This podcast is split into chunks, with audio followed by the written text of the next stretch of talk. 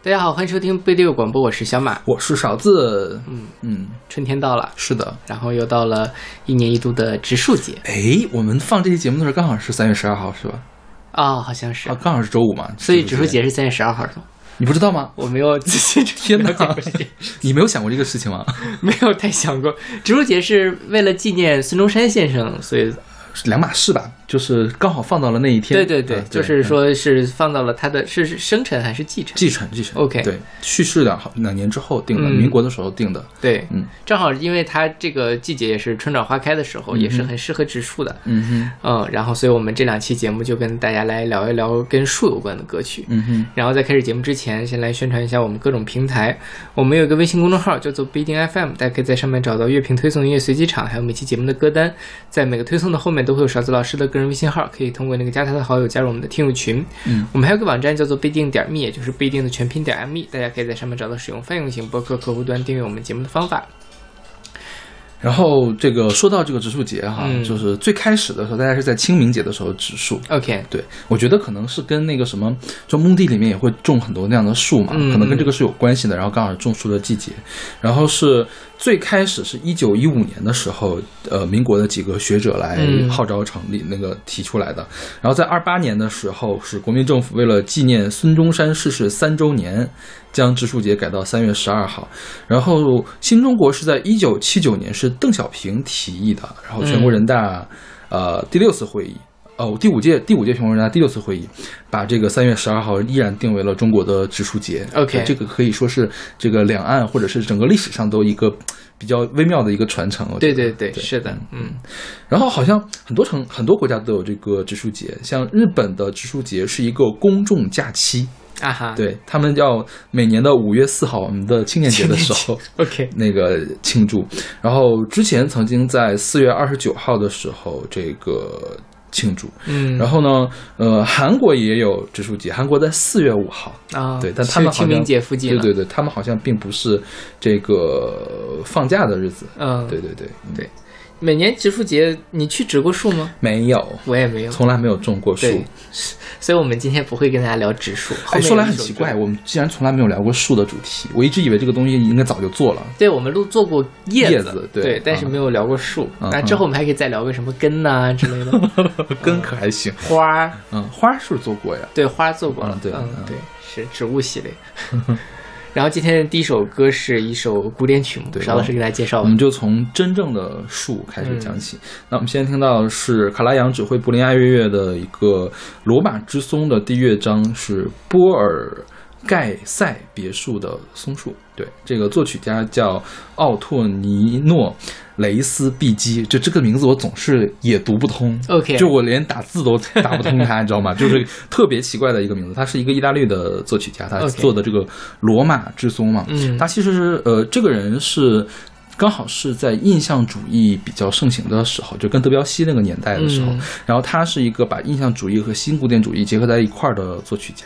呃，他早年他晚年的时候跟这个纳粹就意大利不是纳粹，意大利意大利的那个叫墨索里尼，嘛对墨索里尼他们法西斯，对对对，是、嗯是，还有一点说不清道不明道不明的关系，就是说本来不想给他们干活，但是迫于压力也不得已屈从了他。对，对，对但他应该是三六年就去世了，所以就没有真正经历二战最黑暗的那个时刻。是是是，对对对。当时他，呃，意大利还有一个著名的指挥家的托斯卡尼尼，嗯，就我们现在听到的这个罗马罗马松树嘛，罗马松树其实是罗马三部曲的第二部，罗马三部曲的第一部、第二部都是托斯卡尼尼首先指挥这个首演的。OK，然后当时，呃，因为是那法西斯意大利的时候，呃，托斯卡尼去了美国，这个雷斯宾尼还不不迫不得已要骂一下这个托斯卡尼尼，啊就是要在墨索里尼的领导下骂一下这个托斯卡尼尼。对，嗯这没办法，这这很很微妙的这种事情嗯。对，然后罗马有很多的松树，我是在查这些资料资料的时候才知道的，嗯，而且他们那个松树真是形状各异。长得跟我这跟咱们理解的松树不太一样。对对对，就是如果你不告诉我这个是松树，我可能想象不到它是松树。是的对对对，嗯就是它真是有那种亭亭如盖的感觉。对对对它那个形状就像一个伞一样，有的松树是的，而它松底下是凸着的，然后嗯一根儿根儿杆儿扇上去，然后上面长出了一个非常大的一个树冠。对。对，就我印象中的松树都是那种圣诞树的形状，就是如果画简笔画的话，是三个三角形叠到一块儿的那种，是的那种感觉是嗯？我小的时候见到的松树也是这个样子的。然后罗马的松树，我因为我就是在调在查这个曲子的时候，我找了看了罗马各种各样的松树，嗯有像那种伞一样的松树，还有那种就像什么呢？像像芦苇一样的那种。啊，对，就是像个什么像棉花糖棒的这种这种这样的哦，OK，松树，对，什么样的松树都有，对对对。然后雷斯宾尼为什么要做这个罗马之松这一套作品呢？他其实，嗯，因为我我我最近又重新开始玩了一个之前就玩过的游戏，嗯就是那个 Fate Grand Fate Grand Order。OK 啊对，它里面有一章专门讲的是回到罗马那个时代嘛，就是罗马人。就古罗马人真的是很自豪自己是罗马人的，嗯所以我是罗马人，所以你要为我让道，这种这种感觉。OK 对我觉得可能到了墨索里尼那个年代，刚好是民族主义复兴的时候，是的，或者是在那个之前一段时间，民族主义就在复兴，然后。呃，意大利的罗马式的人应该也是有这种自豪感的，嗯，所以呃，一方面是对自己故土的热爱，一方面是这种民族主义的自豪感，所以雷斯宾尼写了一系列的这个罗马三部曲。第一部曲叫《罗马喷泉》，嗯它就是根据罗马的四个非常有名的喷泉，然后来写的。其实他他也是为他的曲子。呃，设定了一个形象，就是他在每个曲谱的前面都会有一段说明，说我这个曲谱描述的是什么。比如说，我描述的是什么海神的战车呀什么的这种，因为刚好就是喷泉上的那个浮雕的造型。OK，啊，对，然后呃，它的罗马喷泉是一个近乎白描式的一个作品，然后第二部是罗马之松，罗马的松树，第三部叫罗马的假日，罗马假日它描写的是历史上呃不同罗马的不同的这种。呃，情景，比如说什么主显节，嗯比如说十月节，然后比如说他们那个叫这个呃竞技场上的这个狂欢节的这个场景，对然后它的第一部和第三部都是用了一个白描的手法，比如说喷泉，我就描述的喷泉长什么样子，我就描写它。然后罗马节日，也就是历史上记载这个节日应该长什么样子，我就怎么样去写的这个曲子。但是罗马之松就不太一样，罗马之松它是。不光是在写松树，而是借着松树来写一些连贯的场景啊。这个罗马松罗马之松，呃，是个交响诗嘛，它一共有四个乐章，但是在演奏的时候是完全接在一块儿的，连续的演出的。那我们现在听到的是，也是比较常听到的一个演出的版本，呃，就是演出的乐段了，是它的第一乐章是波尔盖塞别墅的松树，然后它描述的呢，其实并不是松树的样子。嗯，我不知道，就是大家有没有看过迪士尼一个动画片叫做《幻想曲两千》，它其实是把罗马松树的四个乐章给精缩到了十分钟，就是把一些片段给精缩到了十分钟。它讲了一个呃呃另外的一个故事啊，就是讲什么三只座头鲸，嗯啊，座头鲸爸爸、座头鲸妈妈，他们从水水水里面飘到了空中。对然后呢，那个小鲸鱼呢，一一开始的时候就是我们听到的这个非常灿烂的这个形容，他给的是那种星空的描写，就特别像星星空的上来的这个人。然后这个鲸鱼跟天上的这个海鸟在追逐。啊，这是非常欢快的一个情节。后面它鲸鱼小鲸鱼被困到了冰山里面，然后最后又走出来，然后这所有的座座头鲸三这个一家呢找到了座头鲸的鲸群，最后飞到了宇宙的太空，飞到了云层之上，是一个非常辉煌的一个结束啊。那其实原曲呢，因为你你从松树你是怎么样也联想不到这个星星的。啊，他其实罗斯宾尼呃描写的这个第一乐章呢，是指的是在这个别墅别墅附近的松树林里面玩耍的小朋友，OK，就小朋友在追来追去，在互相打闹，在模仿这个罗马的呃行军的士兵，还有他们之间的战役。然后呢，呃，因为天黑了。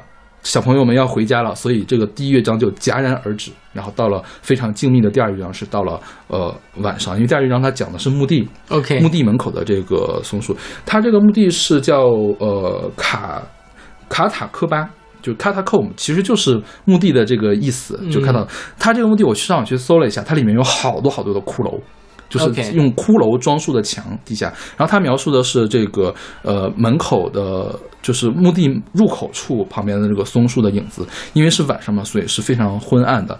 然后第三乐章的时候，又跑到了这个吉阿库吉阿尼库伦山。吉阿尼库伦山好像是这个罗马不是七丘之城吗？是七丘之一啊，所以他描述的是这个晚上的这个夜莺在歌唱，而且他用到了夜莺的录音。OK，就是因为罗斯宾尼已经是二十一世二十世纪的人物了嘛，那个时候已经有录音技术了，所以他会在演奏的时候放夜莺的录音。嗯然后到最后一步的是这最后一乐章是阿皮亚大道上的松树。阿皮亚大道呢，一开始也是呃，因为第二乐章、第三乐章都是很慢的，描述晚上的情景。那第四乐章就跑到了这个黎明，黎明一开始非常浅的这个薄雾，然后呢，就远远听到有人走过来，然后有号角声。这个是什么呢？这个是罗马的罗马时期，罗罗马执政官率领的军队魂穿到了现代。然后走向这个呃卡托利奥卡托比卡比托利奥山，呃，然后呢在山上面俯瞰这个罗马，这样的一个情景，相当于是呃罗马最辉煌的这个年代又回来了嘛。然后就是正好你如果你看了《幻想曲两千》的时候，就是那群鲸鱼穿过这个披呃打着闪的这个厚厚的云层，然后突破云层，在太阳之下，然后从云层上跳起来这样的一个情景。OK，对对对，所以整个的这个过程都是在怎么说呢？就是从一个侧面来描述他自己对罗马的这种情怀吧，嗯就是从小朋友一直到罗马的最辉煌的这个古代历史史，对对对对对。然后呃，这部这部曲子就可以看到，它并不是一个白描，它并没有说这个松树长什么样子，而是呢要给你提供非常丰富的这个想象力。当然，你可以这么想象，你像作曲家这样来想象，那你也可以像迪士尼的那些动画作者制作人那么来那样想象，就是呃。究竟是怎样一个情况？这个也是罗斯宾尼这部曲子，就是这部交响诗特别特别受欢迎的原因，就是它可以激发起很多不同的想象。你这么说我就理解了，因为我一开始听这个东西的时候，我始终想不到这首嗯这首曲子跟松树有什么关联，嗯哼，因为我觉得。对于我而言，你说，比如说他讲罗马喷泉也好，喷泉是很动态的嘛，嗯你用音乐来表现，其实也某种程度上也可以表现。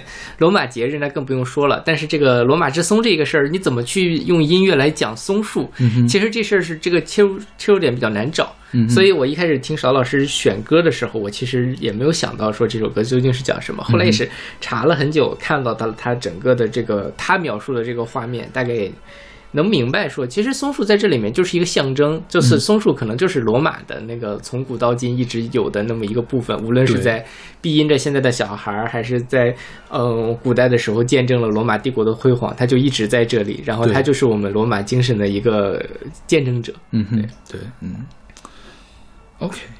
所以我觉得可能罗马人就是松树在各个地方的含义，我觉得很很相似，就它很坚毅，是的，是吧？就是我们中国也是嘛，就觉得松柏是对对对松柏常青。对但其实我们那边都是落叶松，你有见过落叶松吗？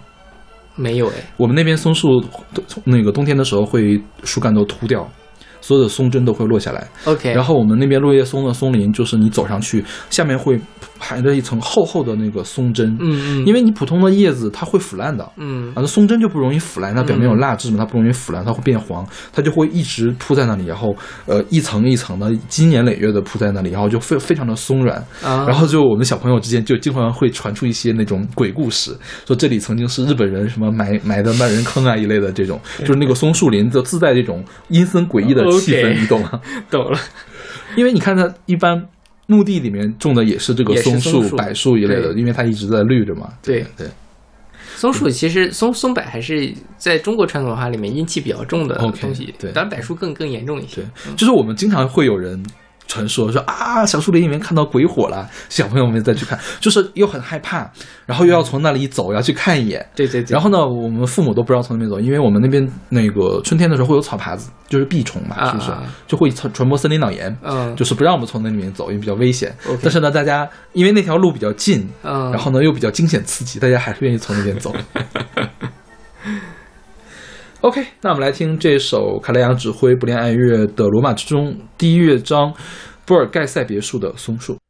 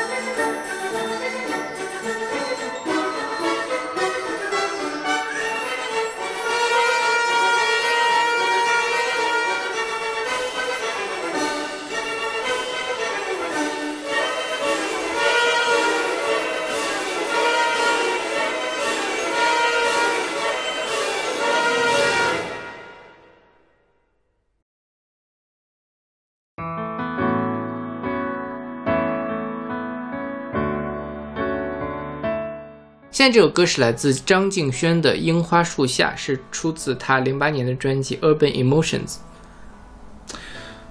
我们之前讲过樱花的事儿吗？可能没有专门讲过。OK，对，嗯就是因为花这个东西太多，我们可能有、肯定是我们讲过玫瑰讲过野花，对对，应该没有讲樱花的事儿。是的，，樱花其实我觉得相关的歌拿出来聊一期也没问题了。主要是日本人那边比较喜欢樱花。是的，对我们国内的这个樱花，其实某种程度上也是日本那边，就是当代流行文化里面樱花的这个意象也是从日本那边传过来的。嗯对，就是我国古代是有那种赏樱花的诗文的，嗯但是樱花并不是名花，然后呢，那个诗文的数量比较少。对对。然后像那个武汉的，比如说武大的樱花很出名，那其实日本人栽的。啊、所以它也不是一个自古以来的传统，它其实可能也不到一百年的一个传统。OK，然后据说是因为那个七十年代的时候中日关系好转，嗯。当时呃日本政府送给中国很多樱花，是。玉渊潭的樱花是那个时候栽的。我们学校还有一些，就是这个日本人捐过来的这个樱花，嗯。樱花确实很好看，尤其日本人他在培养樱花方面还是很有心得的所以他弄出来的那个樱花是很适合来观赏的。它比那个相对而言，比如说像桃花之类的，跟樱花相比就会稍微的寡淡一些。但是桃花有桃花的美，但是不像樱花那么的灿烂，那么的那个繁盛。我觉得樱花是因为它这个树会长得比较大，嗯，桃树好像很难长得那么大，是吧？而且樱花有重瓣儿的那个什么，他们培养出来的。但是我觉得其实桃花也很那什么呀，就是就是桃花很鲜艳，而且其实它也挺看起来也像一团火一样，但我觉得它有点怎么说呢？嗯，就是还是不够明亮。嗯，对，樱花的话，粉红色嘛，这个是比较亮的这种颜色。是的，对对对。然后樱花其实是很多很多种植物的花的统称，OK，是这个呃梨梨属，就李子的李属，嗯这个英亚属下面大概能有二三十种植物的这个统称它们的花。是我很久之之之后才意识到，樱花和樱桃这个东西其实是同一个东西对对，但是就是樱桃的花也可以被称为樱花。是，对当然它们有观赏型的，有吃的，这个它还是挺不一样的。嗯就车厘子，车厘子花 嗯，Cherries 是欧洲甜樱桃了，啊，那又不一，就品种又不太一样。就是中国中国樱桃和欧洲甜樱桃是两个物种。OK，嗯，对，嗯嗯就是我们的吃的车厘子真的并不是中国的原有种，是真的是欧洲那边传过来的。对但是呃，值得注意的是，车厘子之所以这么有名，并不是因为它比中国甜樱桃更好吃，而是因为它更硬、更容易保存。对，它可以更好的运输，对。是就是大家如果想吃各种各样的樱桃，可以去什么大连那边，嗯就每年到了樱桃的季节，就是满地都是卖樱桃的这种、各种各样的品种，白色的、黄色的、红色的都有。中国樱桃其实风味更丰富一些，嗯然后车厘子就会更甜。嗯对，就那个当然有时候甜的让你齁嗓子那种感觉。然后，但是我小的时候并没有吃过中国甜樱桃或者是欧洲甜樱桃，中国樱桃和欧洲甜樱桃，我吃的呢是另外一种樱桃，叫毛樱桃。OK，对毛樱桃的话，我们现在吃的不管是甜樱桃还是中国樱桃或者是车厘子嘛，它其实都是相对比较硬，而且个儿比较大的。毛樱桃它的表面有一层淡淡的绒毛，嗯，然后它的颜色并不是深红色，而是浅红色，就是怎怎么说，就是正红吧，就是我们做 PPT 里面那个正红，嗯。正红的那种颜色。然后它呢是更加的半透明一些，就更加啊晶莹一些它很软。就是完全没有办法运输，嗯就只能现摘现吃。就是你摘下来，在家里面洗一洗，这个是可以的。嗯那通常我们小朋友都来不及洗，就直接 一边摘一边吃了，就是这种。对对，我小的时候一直以为樱桃就是毛樱桃，然后长大了之后才知道，哦，原来樱桃和毛樱桃是两种东西。对对对，就北京其实是有毛樱桃的，北京的毛樱桃在植物园的樱桃沟都是毛樱桃。哦这样，对，嗯，樱桃沟是有樱桃的。对，樱桃沟是毛樱桃，就每年它的它其实这个花季花期特别短，然后那个果期也特别的短。嗯我自从离开我们家去别的地方上学之后，就再也没有吃过我们家的毛樱桃。，OK 就它一般都是不到两周吧就过了这个时间、OK，就没有了。一般都是比如说我们家院儿里面种一棵树，嗯啊这种。对，然后当时我家在黑龙江省八一农垦大学嘛，他们是农大，所以他们很神奇，他们用毛樱桃来做绿化树，啊，就是树的路的两边全都是毛樱桃树，就大家又可以赏花，又可以免费的采摘樱桃，对。那很好，对，就是而且它都是小的那种小灌木嘛，嗯。就是也很方便。是，我记得小的时候去摘那樱桃，经常被蚊子咬，因为因为树里面就是蚊子会它的那个呃果期是大概几月份？果期是不是清明前后呀？清明之后清明，前清明后就有蚊蚊子了吗？要么就是五，反正要么就是五六月份，五六月份，反正反正反正很短，它那个时间，我就再也没有吃过我们我们那儿的毛樱桃，OK，就是总是错过时间。嗯，对，然后这首歌是《樱花树下》嘛，然嗯后它这《樱花树下》是这个呃林夕的得意弟子林若宁作词，然后它的创意来源于日本电影《秒速五厘米。哦吼吼，原来是这样呀！》，是樱花下落的距离是每秒钟五五每分钟五厘啊，每秒钟五厘米。对，每秒速五厘米嘛。对，他说歌曲的每句歌词都来自于秒速五厘米的电影画面，从树下的蝉鸣到归家的单车小径，全部都能够在电影中找到相对应的画面。林若琳所写的歌词落点是对于恋爱、对于人生达观的态度和不放弃的坚持。所以秒速五厘米讲的是这个吗？我没有看过哎，我也没看过。反正是一个爱情故事了。OK，就描还挺出名，但就是不知道是新海诚的是吧？新海诚的确实据说还可以还挺好看的。应该比那个你的名字好看，说是哪有你的名字？怎么可能呢？啊，怎么可能呢？你的名字很难看吗？你说天气之子还是你的名字呀？你的名字，啊他不说那个没有你的名字是新海诚的，我觉得新海诚的巅峰是吗？OK，因为新海诚之前是不太会写故事的啊啊他会描述意境，但是他不太会写故事啊。虽然我没有看过《秒速米》，我不太好啊评价，但是我听到的都是你的名字才是新海诚的巅峰。OK 因为你的名字是新海诚第一次把故事给讲清楚，就之前一直都没有把故事讲清楚。好吧他的每一帧都可以拿过来去截作桌面，但是嗯他讲不清楚一个故事。OK，对，嗯。然后我就是去查了一下各地这种赏樱花的这个习俗啊，日本就不用说了，我觉得。可能很多歌里面情歌跟这个樱花有关，也是很正常的。正好是春天，春心萌动，对然后樱花树下樱花飘落，然后一男主角和女主角在樱花树下相遇，就很浪漫嘛，是不是的就就很容易去讲情歌。然后像什么台湾那边，因为当然有日志，嗯呃，所以台湾也有赏樱的这个习俗，而且台湾赏樱的日期会比日本还早一些，因为它更靠南嘛。是的，然后据说啊，就是去日本赏樱是每年是有那么一段时间的，你可以跟着樱花的花期走，嗯就从日本的南边走到日本的北面。OK，然后呢，因为做每个地方的花期都差那么几天，嗯就可以做一个环日本的，不是环日，就是全日本的这种旅行。嗯嗯这也是日本旅游的一个重要的收入来源。OK 所以去年新冠对他们影响是非常大的。是啊对，因为新冠大爆发之后，刚好就赶上这个日本的这个赏樱季嘛。嗯因为赏樱季每年他们的这个旅游收入非常的多，对，估计短期内也恢复不了了。是啊对，嗯。然后非常神奇的是，华盛顿居然还有一个国家樱花节，OK，是当年日嗯那个二十世纪初日本政府送给美国的樱花树，送到放到了华盛顿。嗯然后华盛顿的州的政府，然后办了一个这个樱花节，每年都在办。OK，然后据说这个樱花就比较难养嘛，嗯然后今年就死掉了，死掉了之后日本政府再送，就是前前后后送了好多好多次。OK，对，那你去那个玉渊潭看过樱花吗？我大一的时候可能去看过，就是一般的大北京大学生要来的，就是班机集体出游的就那么几个地方嘛。十一的时候去香山，对，然后来年的时候春天去一趟植物园，去一趟玉渊潭。嗯嗯，对，对，那还什么？所以好看吗？我没有去过，就就那么回事吧。我就感觉人好多的样子。我每次去那个，我看别人从玉渊潭发回来的照片，都是那种全都是你可以。挑一个工作日去啊。哦，那倒也是，学生期时期就比较好。对对因为当时其实我们出去玩也不是为了去赏花，对，那倒也是，对？吧？就大家就是铺一块布在地上在野餐呀，是，然后打扑克呀 什么的。我们去植物园就一直在打牌。OK，哎，真好，年轻真好。OK，那我们来听这首来自张信轩的《樱花树下》。树蔭有一隻蟬跌落你身邊，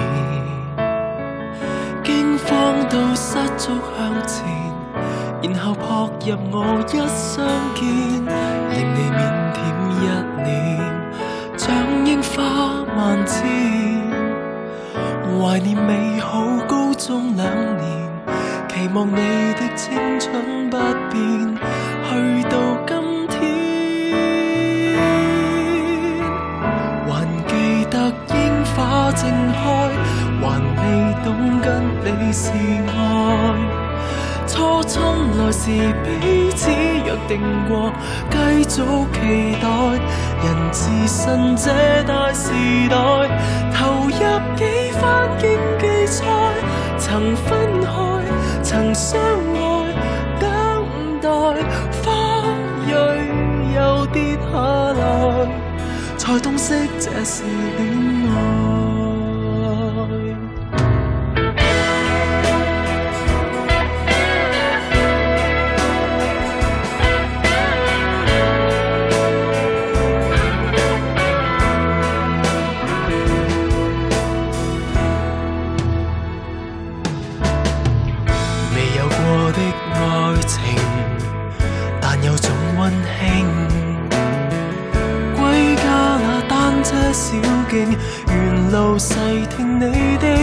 歌聲，沒法再三倾听你的感动的情，維繫錯的一番友情，無奈已經不可糾正，太過堅正。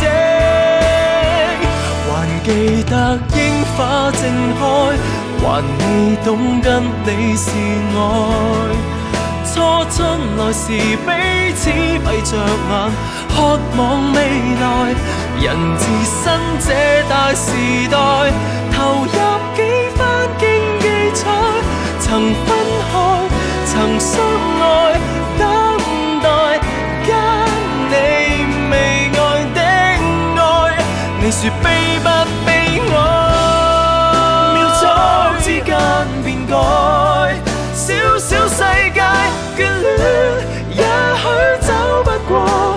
上的街。少女亦随年渐长，走得多麼快。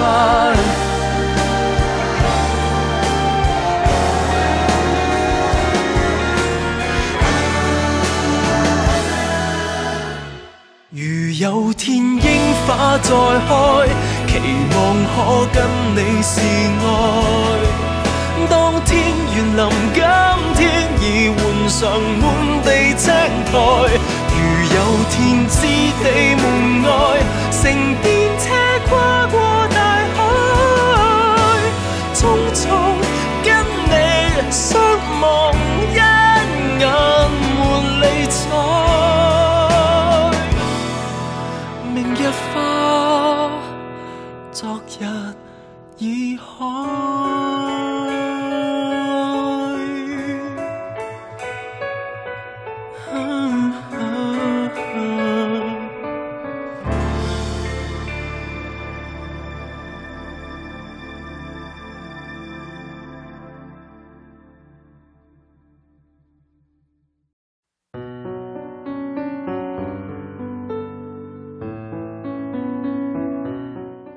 现在这首曲子是来自范宗沛和林海的《杨柳》，是出自二零零三年的呃电影原声专辑《范宗沛与聂子》。这个歌特别的吊诡啊，嗯就是、就聂子范宗沛与聂子这张专辑，它是原声专辑是吧？是的，但是我在 Spotify 在网易音乐上去查，没有这首歌，只有 QQ 音乐上面显示有这首歌就很奇怪，我就不知道为什么，而且所有地方都没有标注林海这个是这首歌非常，这首歌在网上有三个版本。第一个版本是、这首曲子其实是林海写的，OK 最早是一个纯钢琴的版本。林海是一个非常著名的钢琴的作曲家嘛，也是做了很多原声。他那个是在一九九五年的林海的专辑叫《城南旧事》里面，嗯然后后来零三年的时候，范宗沛给聂子做原声，然后就把这首歌拿进去了，嗯配上了范宗沛因为是拉大提琴的，所以就变成了大提琴跟呃这个钢琴的二重奏。嗯然后就是这个版本的《杨柳》。后来他们那个林海在零三年的时候，他们俩都在蜂巢嘛，出了一个什么林海钢琴音乐盒四冒号故事，嗯然后也收了一个版本。这三个版本有微妙的不同。OK 第一个版本是就是林海最初版本是没有大提琴的，但第二个版本和第三个版本在编曲上和长度上也都有一点区别。OK 这首曲子我很确信是在聂子里面，是因为它是聂子最重要的一首呃配乐之一。OK，就是每当有那种比较忧郁的，就是要抒情的段落，就会有这个。这也是我看完《聂子》之后印象最深的一个曲子。每当这个时候，我就特别的怀念虾米，因为我觉得虾米如果写了，那就一定是真的，然后其他地方我都不相信。是啊，对，即便是豆瓣豆瓣音乐，它也很多信息也是对呀、就是它没有那个 peer review 这种东西。对对对，虾米是经过审查的，其实。是的，嗯，然后那个我听这三版本我都听了嘛，我觉得还是这个现在这个就是钢琴加大提琴的版本比较好，它就是更更显出那种缱绻的感觉，有一点点那个爱情的忧伤。所以它是情节是什么？出现这个东西的情节它？它它很多时候都会出现就就是是因为镊子镊子是那个白雪影的一个小说嘛，嗯然后它大概是零二零三年左右是台湾的公视拍成了。呃，那个电视剧，零三年的时候拍的。对，嗯零三年，然后范志伟主演的嘛，当时范志伟真的是那个、啊小梁朝伟的那种感觉，OK，现在就是在胡胡胡胡川锅底，对，然后锅底可还行。然后那个呃，就是因为这个电视剧讲的其实是说范志伟在六十，就是这个主角在六十年代作为一个男同性恋，然后在这个当时的还很社会很封闭的一个环境下，如何去寻找自我、寻找爱情，然后遇包括遇上了一个比他大一些的人去讲，再听稍微老一辈的人讲他们的爱情故事，然后这样的一个，所以它里面混合了亲情，比如说他家里的不认同，然后再包括他的这种爱情，然后还有一些微妙的这种大家是同辈的这种同病相怜的感觉很多时候都会出现这个曲子因为这个曲子其实它它叫杨柳，你其实也说不清它在这个标题跟它的曲子到底有什么直接的联系，但是它里面的那个情感其实是很充沛的，然后它能够解读的空间也很大，所以很多场景都会使用它。OK，因为柳的这个意象，一会儿我们再说，因为我们下面专门有说柳树的歌。嗯嗯杨的这个意象，其实，嗯，我觉得它也是蛮丰富的。你像比如说杨树也是，呃，好多好多好多的的，就是杨属，嗯，它们下面所有植物的一个统称。我们最常见的是白杨，对啊，一棵小白杨站在小树旁，就是大家一想到白杨的话，就是说它长得很快，嗯，挺哦白对对对。长得快，嗯。对，但是也死得快，是的，对，就是很容易就那什么了，说到这儿，我就我们学校有一排那个杨树，特别空心儿了是吗？呃，还没到空心儿的程度，特别高。嗯，就是那个时候大家都觉得这是清华一景，嗯然后突然间有一个暑假的时候，它被砍的头，大概就是留了五六米的样子，上面的那个大的就是更高的部分全都给砍掉了。嗯哼，然后学学生就很生气嘛，说怎么回事？这是很漂亮的一条路。然后学校说这东西是速生杨，八十年代种的，嗯已经快到寿命了。砍了之后，如果不砍的话，它很多树树干就容易掉下来砸砸伤人。砍了之后，差不多还能再弄十年，十年之后这片杨树估计就都死了 OK 嗯 OK 对，然后再就是胡杨，啊。对喀什噶尔胡杨，对对，胡杨也是那种特别坚毅的形象，就是是说，呃，树它它活着的时候能活一活一千年，嗯它死了之后还能再再战一千年的这种，对是的对嗯对。然后再有就是水性杨花，啊，对，杨花就是杨杨絮，絮是对 就是很讨厌的北对对对对对冬春天哎。，我小的时候特别喜欢玩那个杨树的籽儿，嗯你你玩过杨树的果实吗？杨树狗吗，我们叫杨树籽儿，其实是杨树的果实，就是那个跟毛毛虫一样的那个。不是不是不是，那是杨花，哦，OK，那个是杨花，我没见过杨树籽，我不知道是什么东西。就是呃杨花，呃杨花它它是柔衣花絮嘛，它的那个、呃像毛毛虫一样的，它如果继续长大的话，它会结那种像葡萄的一样的串儿，但是那个小葡萄都特别特别的小，就是大概一零点五厘米吧，就是嗯五毫米五毫米这么大的一小，然后它在嫩的时候是绿色的，然后你一挤的话，它里面是有水，它里面会有嗯白毛毛，但是白毛毛里面富含了水，然后呃随着它失水了之后呢。那个绿色会变成黄色，它就会炸开，炸开里面就会有这个白色的毛毛飞出来，嗯就是我们所说的水性杨花。那个我们把它叫做杨花，但其实它是杨树的种子。OK，对，飞来飞去的杨絮嘛，嗯会杨絮弄出来。我小的时候就是经常愿意干嘛呢？就摘了一堆这个杨树籽儿放起来，让它慢慢干掉，然后等到那个干了之后就给它搓出来，然后啪就对着人脸一吹。好可怕。这是柳树的话，柳树的籽儿其实就没有那么好搞。对对，是柳树籽儿更小，就是它它其实长成了之后也跟那个毛毛虫差不多大小，但是杨树的籽儿的话会变得很大，会变得更大一些。就是，而且就是，事实上，北京每年飘柳絮，飘絮最多的其实是杨絮，不是柳絮。对对，嗯但是我们一般都会就是说飘柳絮就飘柳絮这样。是是，而且，但这几年还确实好很多了，好像那个飞絮没有那么多。嗯然后你刚才说这个杨树杨树狗，我们叫杨树狗，那个东西在我们那边是一个野菜。啊，居然呃对，特别嫩的时候可以吃吧？是的，对，就是我们那边，因为那边我们那边有什么原始森林，有什么山货嘛，他就会把那个东西给腌起来。嗯反正偶尔吃吃挺猎奇的。哎，我记得呢，这个杨树的花是风梅花，嗯就是它是可以靠风来传粉的，而柳树的花是虫梅花 OK 是虫子给它传传粉的。嗯就是我记得是抖那个杨树花还是抖，应该是抖柳树的那个柳柳柳树的那个呃花，就是花絮掉下来的时候、是会掉落花粉的。嗯那对我不知道你有没有试没过。没太注意。然后我小的时候，我们家那边有很多白杨树，然后还有它有不同的品种还是不同的物种，我不知道。有的白杨树就是很正常的白杨树，还有一种白杨树，它那个叶子上面有粘液，黏糊糊的，嗯然后有股奇怪的味道。然后我就特别讨厌那种叶子，因为掉到身上就掉到手上，它就你手就会粘一块儿，啊，对，很粘的那种粘液。OK，对是这种专门的品种是吗？我现在也不知道，还是说它病变了不是病变了？应该应该它长得也不太一样，？OK，对，叶子会更大一些。明白。然后呃，我们普通的白杨树比较多，嗯然后这样的杨树比较少。是对，杨树它是那个就速生林嘛，嗯就是在东北很常见。就我们家那边就是那种，呃，比如说有些路路旁边就会种两排，嗯然后你就看见它把整个土地就给切分成了几个不同的块儿。是然后，但它只有两排，没有别的，那就很明显就是大家人为种上去的。但它确实可以长得特别的高。对对对对，嗯然后这个说回这个范宗沛啊，范宗沛他其实是一个非常厉害的一个呃，就是影视剧配乐大师，然后他拿过金马、金像和金曲，呃，是为数不多的这个三金的获得者。嗯然后呢，林海也是。然后这个范宗这个聂子不是一个呃男同性恋题材的嘛？嗯那林海去年还前年他给《陈情令》做了原声音乐，嗯哼然后他那个原声里面的那个大提琴也是找范范宗沛来拉的 OK 所以他们俩关系很好。然后林海在做《陈情令》的时候，就天天在那里磕 CP 磕 CP 可还行，他这里还有出柜吗？啊。林海是直男，他有哦老婆，有那他磕个屁 CP 啊！就就很很有意思嘛。天他哪，对，他就一开始是那个什么，他呃在微博上说，一开始说啊什么这个耽美小说不想看，然后看了一遍说啊真香，然后看了两三遍，后来在每次播电视剧的时候，他就一直在那里不停的跟剧情，然后什么，他家里有两只小猪佩奇，嗯，然后他把它打扮成了。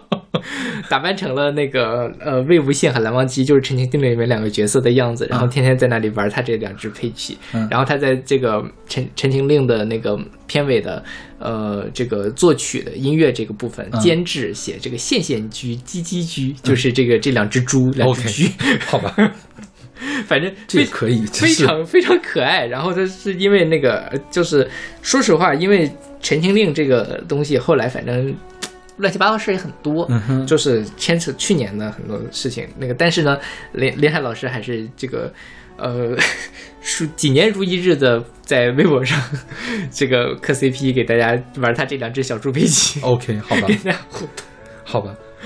也也是蛮可爱的。对，嗯然后说到这首歌的歌名《杨柳》啊，你知道我一开始想到的两个场景，嗯，一个是杨絮和柳絮在飘飞的这个场景。就是他，我觉得他说的，因为他是一个很悲婉的这种事情嘛，对。就觉得杨花和杨絮和柳絮就是无根之物呀，嗯。到处去飘，然后风给你吹到哪里你就掉哪里，就是吹到土上你就沾了土，吹到水里面你就沾了水，这样的感觉，我觉得对。可能描写的是这个情景。再有个就是在秋天的时候落叶的时候，落叶之后这个萧瑟的感觉，就是它虽然很高，这个树很高，但是你看到它叶子一点点落下来的话，就会给人这种很悲凉的情绪，是的，这对种触感触吧，相当于是，对尤其大家在北京的话，当然北京的树种还是挺多的，但是像那个杨树比较多的时候，你冬天就觉得哇，好好荒凉。嗯柳树还好，杨树确实更更有这种感觉。OK，因为它那个细枝儿比较少，是的，对，主要都是那个直的那个干子，是吧？对对对嗯 OK，那我们来听这一首来自范宗沛和林海的《杨柳》。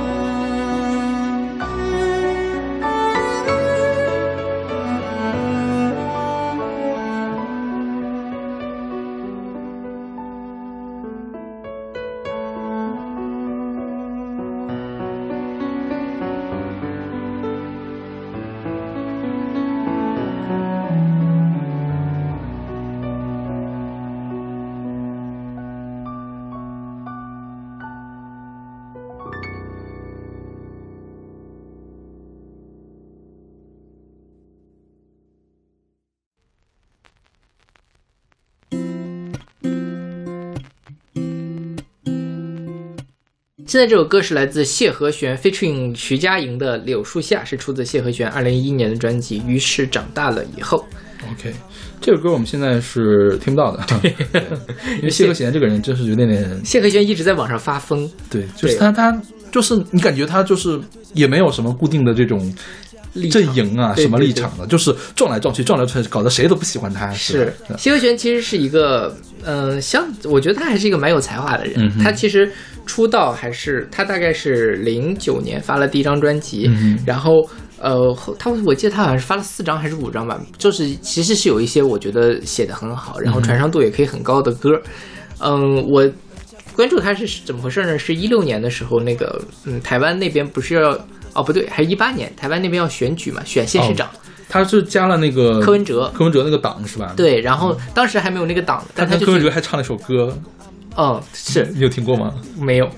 不好听，不要在听。在那之前，他就给柯文哲站台嘛。那天晚上就是大家都很关心，到底台北市长谁能选出来。OK，然后他们就这个办那种晚会，但是迟迟不开票，谢和弦就一直在上面唱歌然后给大家这个什么，因为他是柯文哲的铁粉，OK，所以就我后来就想，哎但是后来是不是又那什么又开始撕逼，对。对对对，又出现了一些那很搞笑，我觉得个问题。他就是。包括他在这个感情生活上也是那个乱七八糟的 OK，狗狗血的新闻很多。而且还吸毒是吧？对，然后他在微博上也经常发疯，但好像最近微博应该已经那个他有他现在还有微博吗？我不知道，我去年应该早就没有了吧？我去年还看见他一直在发疯，就反正是觉得蛮可惜的，因为我觉得他是一个呃创作能力还算不错的一个 OK 创作歌手，但就是就是他这个创作能力这个事儿，我其实持保留态度的，因为我听过他一两张专辑哈，嗯。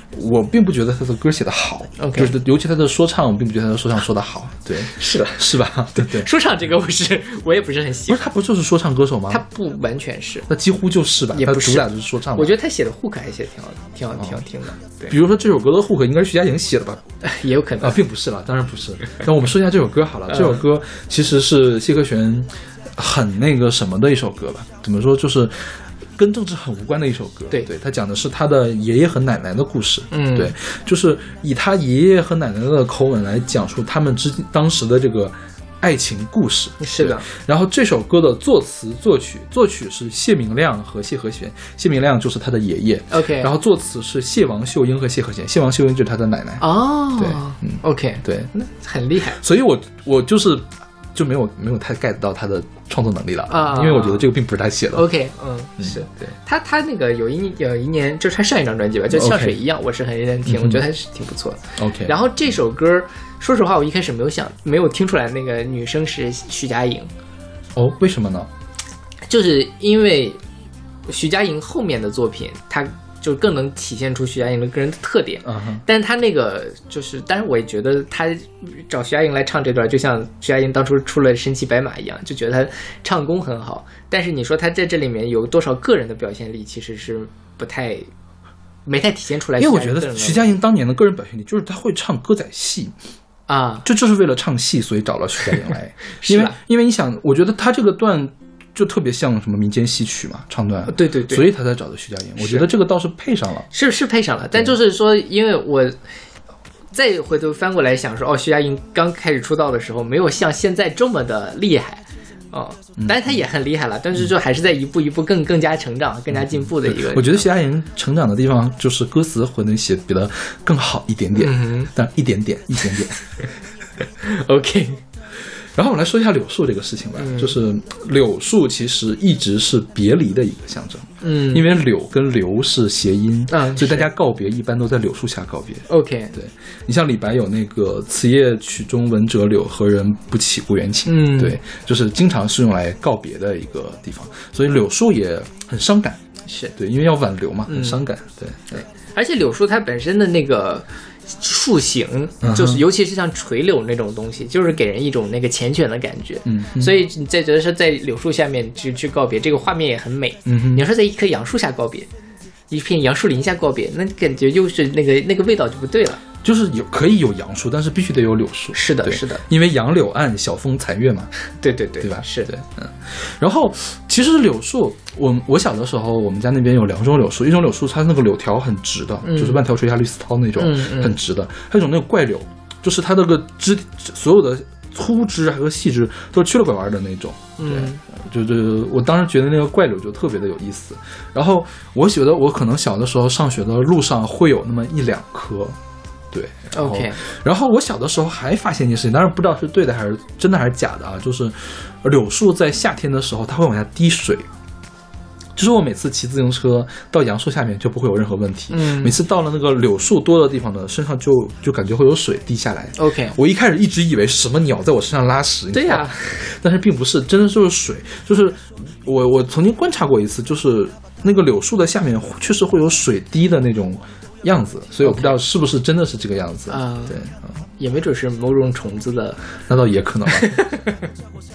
一般都是蚜虫，对消化不了的糖就掉下来了，是吗？是的，OK，然后柳树其实它的这个文化象征还挺多的，它一般是那个五柳居士，那它是隐士的象征，然后它跟那个军事也有关系，因为柳树的生命力比较强，它长得比较快，也是。OK，对，嗯，再有就是柳絮，对对对，是的，就是我们小的时候，他们会有些人非常的贱，就会去烧那个絮，哦，那很容易很危险的。很很容易发生火灾。对对嗯，就是我记得大概在十多年前吧，就是这种呃点，就是柳絮、杨絮、柳絮烧着了之后是很容易飞发生火灾，因为它本身很轻，它就会飘到各处各处，嗯然后就把其他地方烧着了，可能就没事儿就把房房顶给烧着了。OK，对，嗯但好像是因为大家现在都会去给那个柳树，这个杨杨树还是柳树打变性针，嗯或者怎么样，它就不或者就是我忘了是杨树或者柳树，是不是有一个是雌雄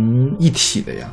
就是只种雄株就可以了。是的，是的。但是由于雌株长得快，所以当早年间大家都种的母的嘛，呃，由于雌株长得快，所以不法商贩经常以雌充雄。这个还是张旭小朋友教给我的。对，忘了是柳树还是杨树了。杨树，杨树是因为北京还是杨树多一些。OK 啊。哎，说起来，你小的时候上学的时候，路上会遇到很多树吗？还好哎，我小的时候上学路上就会有很多树，嗯一个是那个柳树和杨杨树是最多的，柳树有几棵。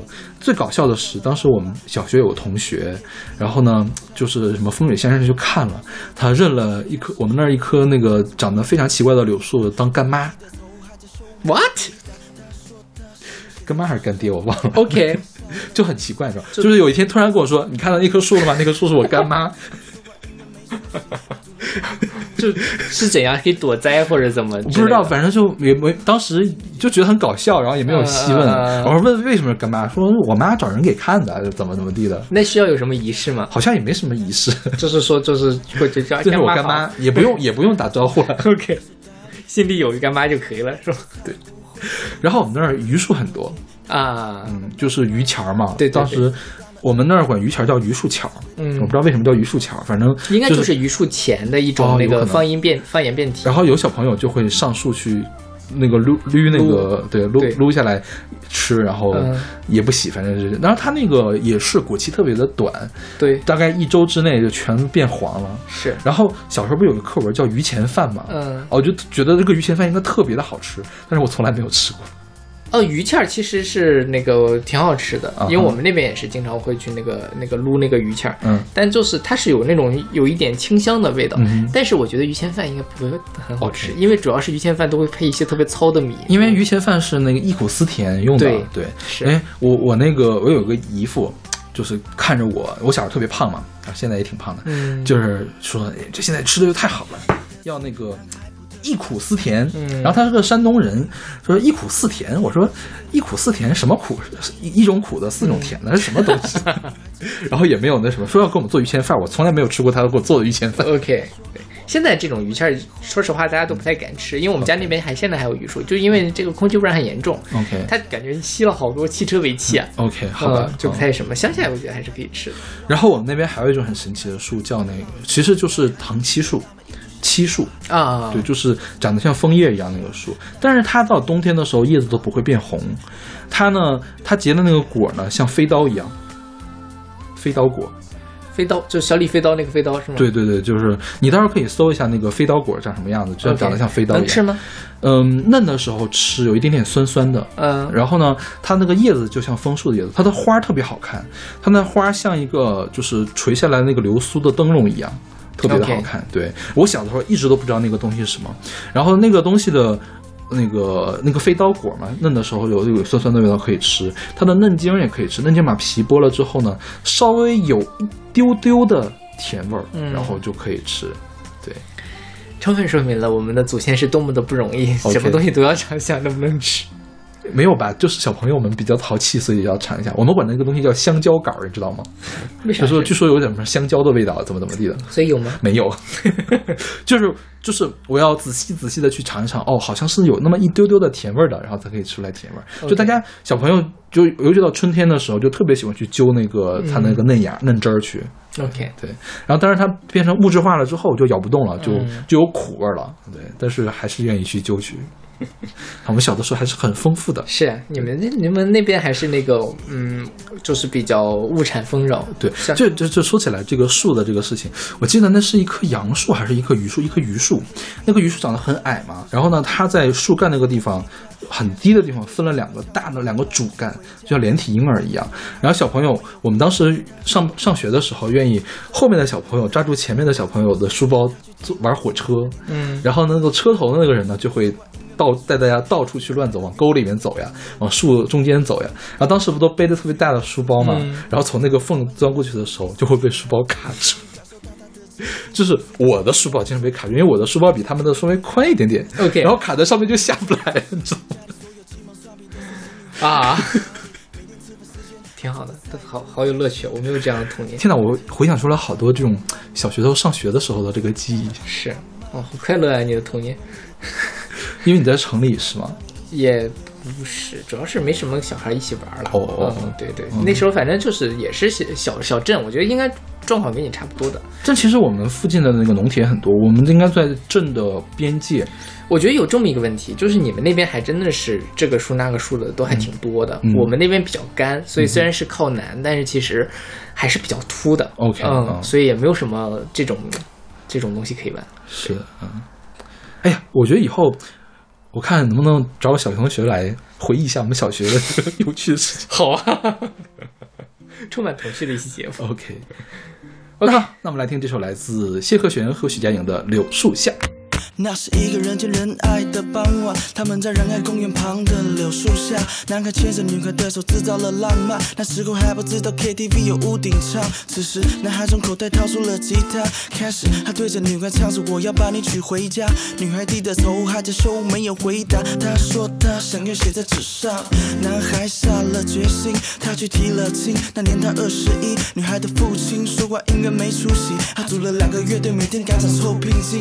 舞厅演奏完的，赶着去歌厅，钢琴也可以代班演拉小提琴。女孩的父亲终于感受到她的真心，于是他对着男孩说：“我把女儿交给你。”男孩撑起假期，女孩惯了复兴，家里所有鸡毛蒜皮的事情，女孩都一手打理。每天吃饭时间，她煮的菜不会输给餐厅。有天他们当了爸爸妈妈，接着又生个当了阿公阿妈。再次回到公园里，他告诉孙子，这是他们当年一起写的柳树下。柳树下，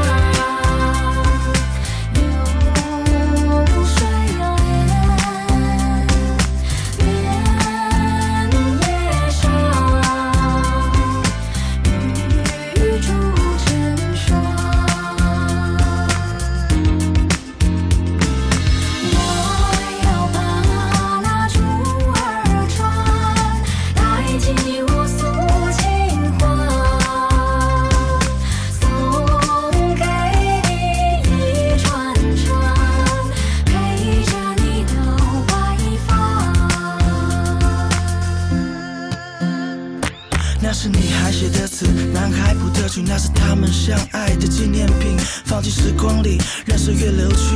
男孩说他依然记得歌词和旋律。他说女孩真的真的很伟大，他把大半辈子都奉献给这个家。他说我们都要乖乖听话，要记得放假常常回来看阿妈。是阿妈教我闽南话要怎么讲，是阿公教我下山舞台怎么放，我都依然记得，从来都没有忘。当我想着，我就踏上车子回老家。男孩依旧是那么英俊潇洒，女孩依旧是那么和蔼慈祥。那天在医院里的病床旁，我听见，我看见男孩对着女孩唱。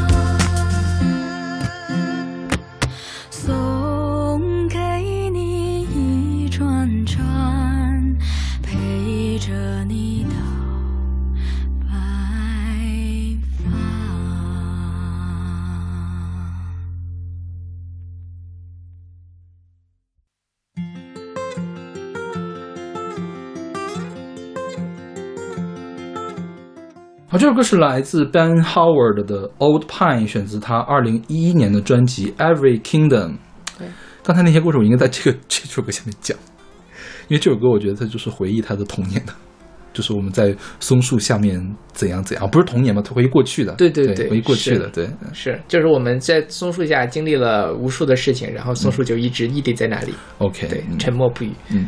嗯，树还是经常会有这样的这种意象在里面，嗯就是它就是呃很沉默，但是他又好像一直很很很很坚挺。嗯树也是，就是我们讲说，嗯，其实动物动物不太有能活得比人长的这个东西。嗯哼，嗯，但是树其实活是个上百年、几千年，还是有机会的。对，而且活得比人长的动物，通常你都看不着，是比较少。对对对它一般是处于食物链的顶端了，是对吧？或者就是像那个乌龟啊或者是鲸啊什么的这种，对就是在人烟比较少的地方。是，就我们身边的东西上来说，还是这个树来说，就是你可以从小一直看到它大的这样一个，对，然后说到那个从小看到大的树，我爸爸他小的时候在的那个地方嗯。是有很多原始森林的，OK，就是那种没有经过砍伐的森林，在中俄边境的地方。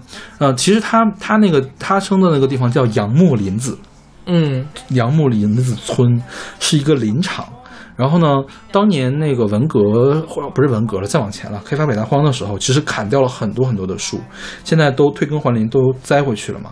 但是其实你栽回去的树跟之前的树是差的非常远的，因为原来的树什么树的种类都有，对。你，现在栽回去的话，一般就是那么几种，就是橡树嗯，比较多，还有桦树，桦树比较多，就主要是这样的树，还有松树。是你这个东西，因为森林是我们看着是个就是那几棵大树，但其实它里面有非常复杂的这样的一个对生态层级的圈生态，对，然后那个你要去栽速生林。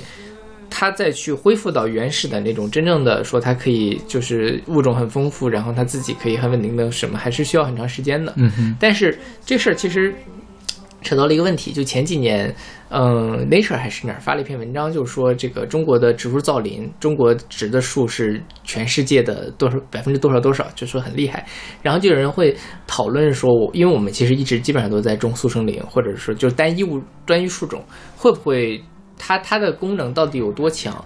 然后反正争论了很久吧，大家得到的一个共识就是，这种植树的方法虽然是不如我们真正的呃有机的那种，总比没有强。对对，但是比没有还是强很多很多很多的。对，这也是中国对于整个世界的生态的一个非常大的贡献。对，反正先砍了再那什么。现在还好了，现在我觉得这个本身伐木业也就是木头的这个就是需求，我觉得也没有以前那么多了。OK，可能现在主要是做家具什么的会用一些。我前年的时候去俄罗斯嘛，俄罗斯那边就是有很多原始的林场，然后就跟那边人聊天，那边人说当时刚刚开放，就是中俄九十年代初的时候，俄罗斯不也没钱嘛，中国给钱，中国就去砍树去，然后说是中国人所到之处就会变得寸草不生。然后后来俄罗斯人觉得这事儿不行，嗯就要求了说你得隔十棵砍一棵，还是隔三、隔隔五棵砍一棵。OK，这样的话，你得把原来的树林留下来嘛。对呀对呀对对。是然后我去原始森林就去过一次，应该是我在特别特别小的时候，我二三年级的时候，那时候我奶奶还没有搬到我们家来，呃，我爸那天骑着自行车带我去了非常远的一个树林，告诉我这个是原始树林，然后给我看了这里面那个树真的是特别的高，而且你走到那儿就可以听到鸟叫，嗯就是特别好听的鸟叫，你知道吧？然后那个高的树，我觉得主要都是松树和这个橡树，然后矮的灌木呢会有那种刺梅。嗯，我不知道具体叫什么，反正那个树长刺儿，然后会结那种像小草莓一样的那种嗯果子，我爸给我摘着吃。OK 然后还有一种蕨类植物叫黄瓜香，就是它它把你把那个叶子给碾碎了之后，闻一下有黄瓜的香味儿、哦啊，叫黄瓜香，是一种蕨类植物。OK 后来我在我们家附近也见着过那种树，然后那天就是让我大开眼界，我就是之前从来没有见过这个乱七八糟的这样这么这么有趣的，而且那边的空气特别的好，嗯。然后呃什么，我记得忘了有没有看到蘑菇了，就据说啊，嗯据说到冬天的时候是有狗熊的，OK，我奶碰到过一次狗熊，嗯给吓坏了，就是嗯因为熊确实非常的厉害，对呀，对，然后呢就碰到过一次，然后嗯、我爸小的时候那边就会变得更更好一些，因为那个时候没有种地，所以没有农药。嗯嗯，那个除了有树林之外，还有湿地，所以生态环境特别的好。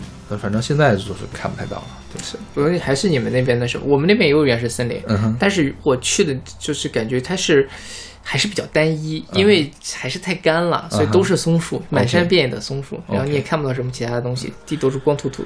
然后我们家后来附近山上面应该都是次生林，就不是次生林，就是可能是次生林，可能是种植的那种林嘛，是以橡树居多，嗯满地都是橡子儿。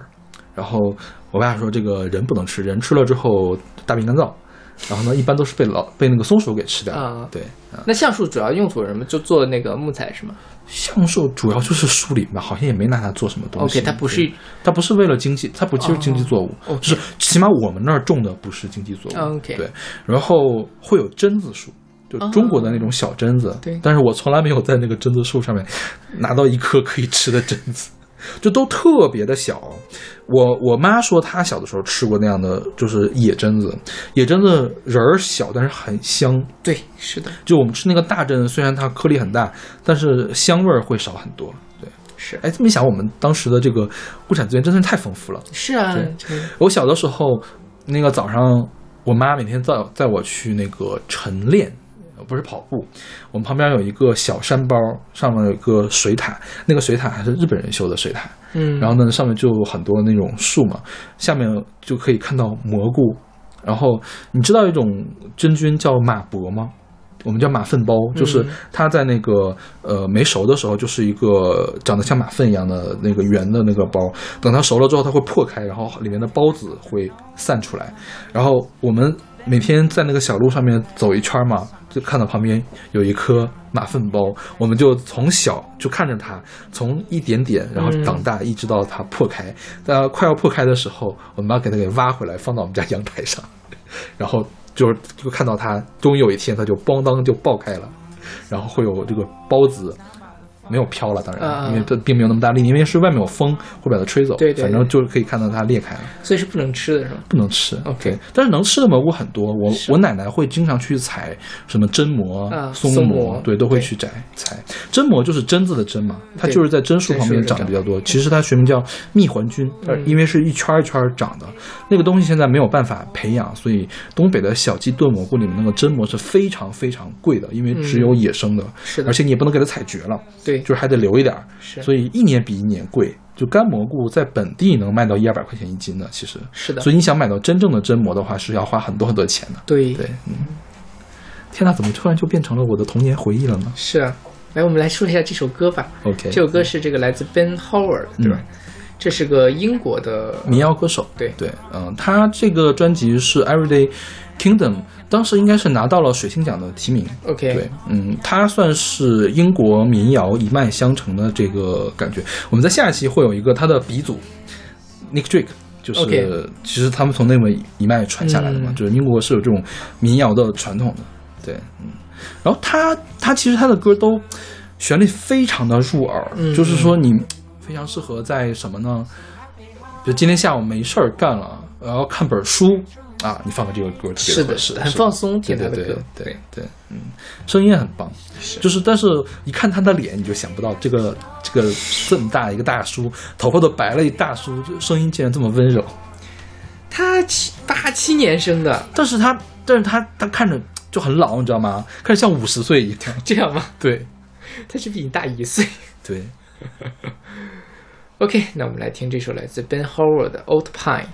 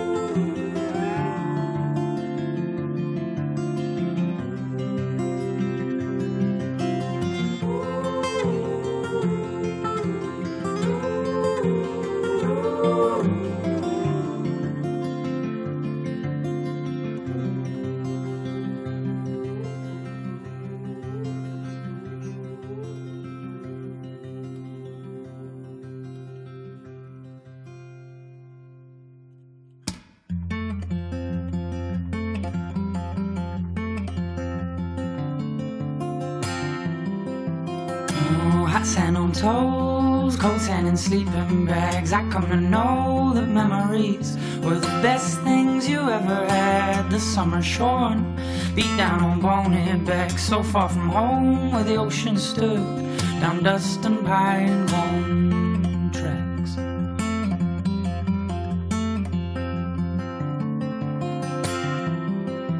Mm, We slept like dogs down by the fireside. Awoke to the fog were all around us. The boom of summertime.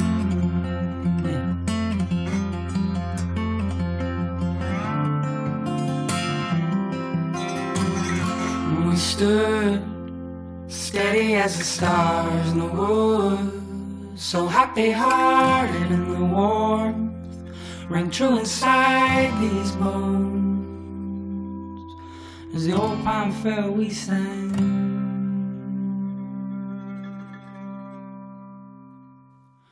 Just to bless the morning.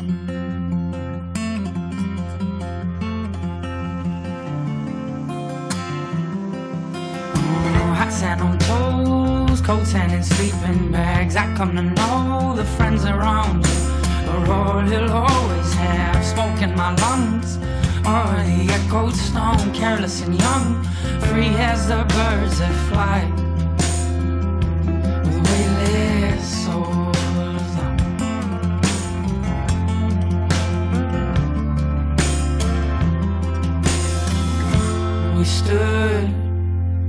Steady as the stars in the woods, so happy hearted in the warmth rang true inside these bones. Mm, We stood steady as the stars in the woods, so happy hearted in the warmth rang true inside these bones. As the old pine fell, we sang.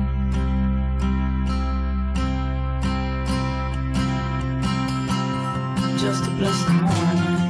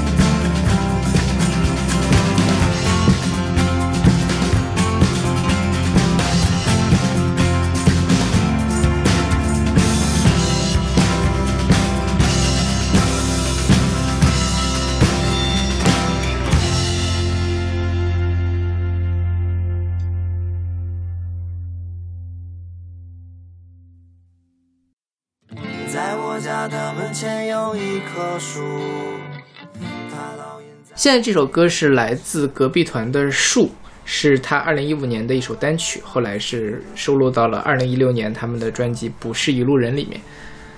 你们家门前有树吗？阿门阿谦一棵葡萄树没有，葡萄树算树吗？不是，对呀、哎，这个是说起来是很奇怪哈。葡萄树其实不算树，葡萄树其实是 藤本植物嘛对对对，对是。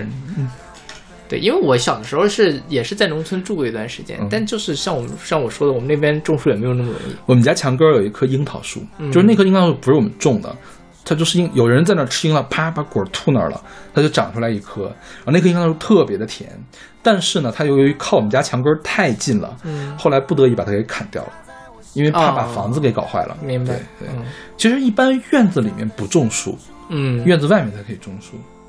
院子里面种樱桃树，我觉得尚可，嗯嗯。对，但是大的就比较难。对，而且说，据说是有一些树对风水不太好的，就是种柳树和什么种桑树啊，什么阴气太重，重对对。还槐不能树也是。不能不能种屋里，因为槐树有鬼嘛，嗯，不能种到屋里面的，种到外面。对。但我第一次见槐树是在北京，我们那儿没有槐树，，OK，我们我们那儿没有柏树。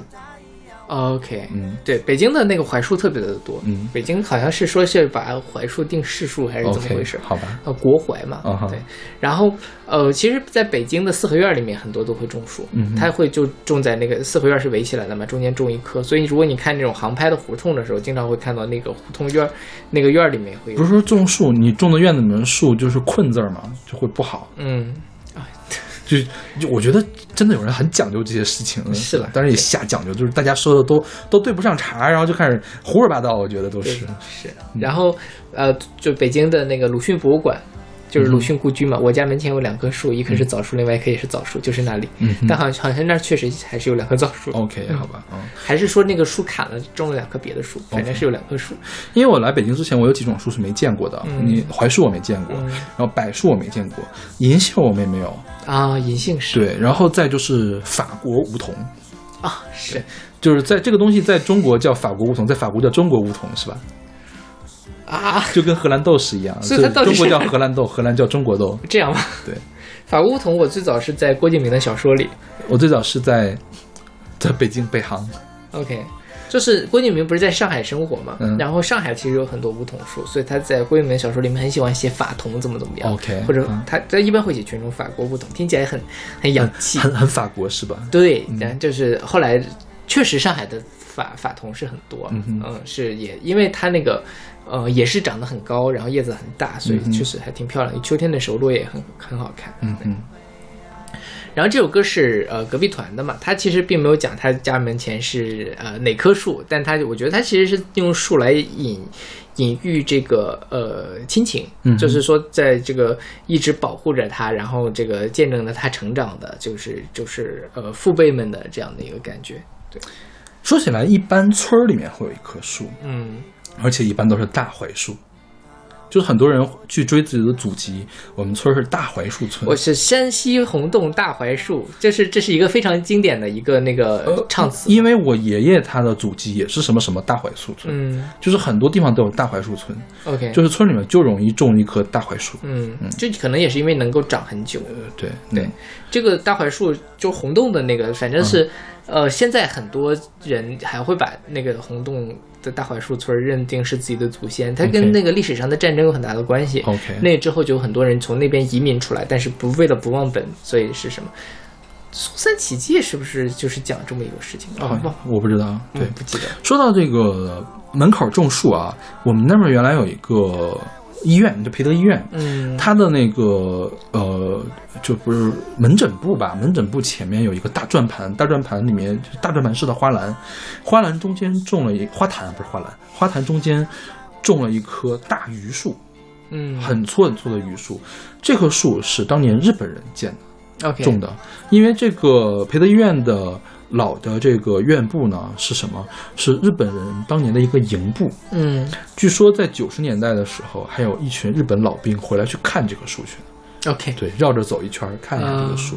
就当年，其实日本很多人的建筑在东北现在还都有，是啊，都还在呢。对，包括像东北的铁路也基本上都是日本人修的嘛。但是应该应该已经全部都换过血了。对，但就是它的那个走向，然后还有它，对，就是所以就还有很多。非常难以提速，你知道吗？对对对，就是因为那是三四十年代的那个东西，而且很多站房也是日式的，当年修下来的站房。你像那个，我说那个水塔还在用嗯嘛？但其实它那个水塔，呃，外面的建筑已经快不行了，但是里面的这个水管的结构还是当时日本人留下来的。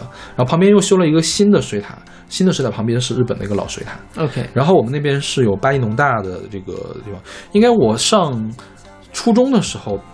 八一农大还有日本的老房子呢，但现在好像都没有了，嗯就是实在是太久远了，也没有人修缮，就快要塌了嘛，所以就推倒了。是但是那个培德医院的那个老的那个叫什么呀？住院处、嗯门诊处还在因为那个地方荒废了，没有人用，所以他一直留下来。嗯，对。对，在这儿推荐给大家，就是小老师讲很多。我前阵子看了一本书，就是叫《东北游记》，他就讲一个美国人去东北，然后去看追溯东北的历史，尤其是在抗战时期、日日日日据时期的一些那个什么，然后写的还挺有意思的。他那个视角很不一样，而且他讲了很多。呃，其实中国人也不太关心的问题，就比如说东北其实也是那个呃当年这个清朝人的老家嘛，他怎么一步一步走走从关外走到关内，怎么去治理这边，怎么把汉人跟满人分开，再到呃日俄战争到那个抗日战争时期，就是他把整个历史脉络讲得很清楚，而且是能够跟当地的一些遗迹还有这个村民啊之类的是互相印证的，就感兴趣大家可以去看一看。嗯然后说到这个古树，古代的皇帝是不是很喜欢封树呀？这个树是什么什么将军，那个树是什么什么将军？那个团城里面就有两棵乾隆封的那个什么将军，啊，这样吗？对我都没有注意过有。两棵柏树好像是。OK，然后我上次去晋祠也是，嗯据说有棵树三千年了，嗯就是是春秋时候晋晋朝的时候留下来的，晋国的留下来的那个。OK，嗯但是那说到这，那个当那个景泰公园里面的那个歪脖子树，不也还是但是景海公园那个歪脖树好像已经找不到了。是砍了？嗯是好像是在五六十年代的时候砍掉了，嗯，后来又重新种了一棵小的。小歪脖子是吧？对，后来呢，就是说从别的地方移栽过来一个，从故宫还是从哪儿移过来了一棵比较大的槐树然后还是放到了原来那个歪脖子树的那个下面。OK，嗯，OK，那我们来听首来自隔壁团的《树》。在我家的门前有一棵树，它烙印在我记忆的深处。当时间让它慢慢老去了，心中的悲伤挡不住。在我的童年记得很清楚，它总是很坚强，风雨无阻。现实的残酷，它帮我遮住，它让我被爱被呵护。它的温柔我从不懂，他的身体也曾受伤，他给我穿上坚强的衣裳。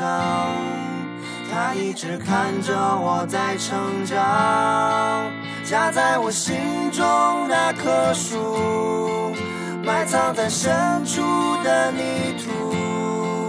我知道无法停住时间的脚步，他站在我内心深处，夹在我心中那棵树，埋藏在深处的泥土。我知道无法改变身边的事物，像他一样我不认输。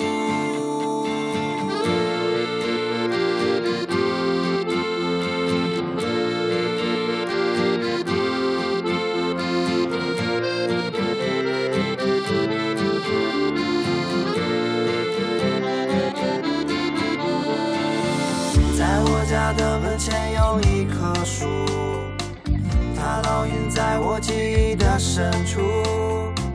当时间让它慢慢老去了，心中的悲伤挡不住。它的温柔我从不懂，它的身体也曾受伤。它给我穿上坚强的衣裳。他一直看着我在成长，夹在我心中那棵树，埋藏在深处的泥土。我知道无法停住时间的脚步，它站在我内心深处，夹在我心中那棵树，埋藏在深处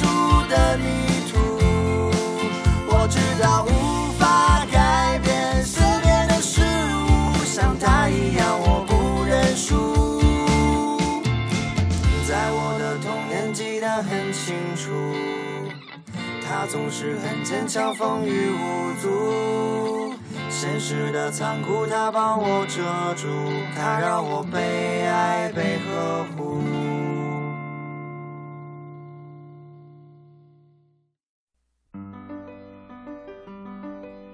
记住你淡淡的话，是浅浅的笑。现在这首歌是来自唐小诗的《树》，出自一九八三年的呃唐小诗专辑。嗯哼，唐小诗我们没选过他的告别，选过他版本吗？没选过他的版本，好像。忘了是选了他的合，应该是选的是后来那个林林什么林时谦啊，那个他们李泰祥出来的零几年出的那个合集的那个 OK 对，就是把告别和不要告别一块儿唱的那个版本。啊啊想起来对，对，嗯，然后唐小诗实际上是那个嗯李泰祥的得意女弟子，对，第二个女弟子，第第一个是是齐豫，对，嗯，下一下一期我们有齐豫的歌，嗯，对，然后第三个女弟子是徐景纯嘛，好像是，哦这样吗？对，嗯山顶的月娘啊，对，然后唐老师这个也是，我觉得他的气质和李泰祥非常的配。嗯他也是呃李李泰祥调教出来也是那种非常空灵的，然后非常有诗性的那种嗯人。然后他跟齐豫有一点不太一样，就是齐豫她是太仙女了，因为再飘渺一点。对她的那个。他整个是飘在云上的，但唐老师就没有那种感觉，所以他可以去唱，呃，这个色彩就是不太一样的那种，嗯并不是那种纯粹的这个仙气仙气飘飘那种感觉，对。然后像这首诗歌叫《树》嘛，然后它实际上是一个只有四句话的诗，改编的，对，是他的这个呃诗作者叫做商琴，是当年的台湾的什么这个现代诗运动的呃发起人之一，然后和楚歌、新语被称为台湾诗坛三公，也是那个呃就是地位非常高的一个呃诗人。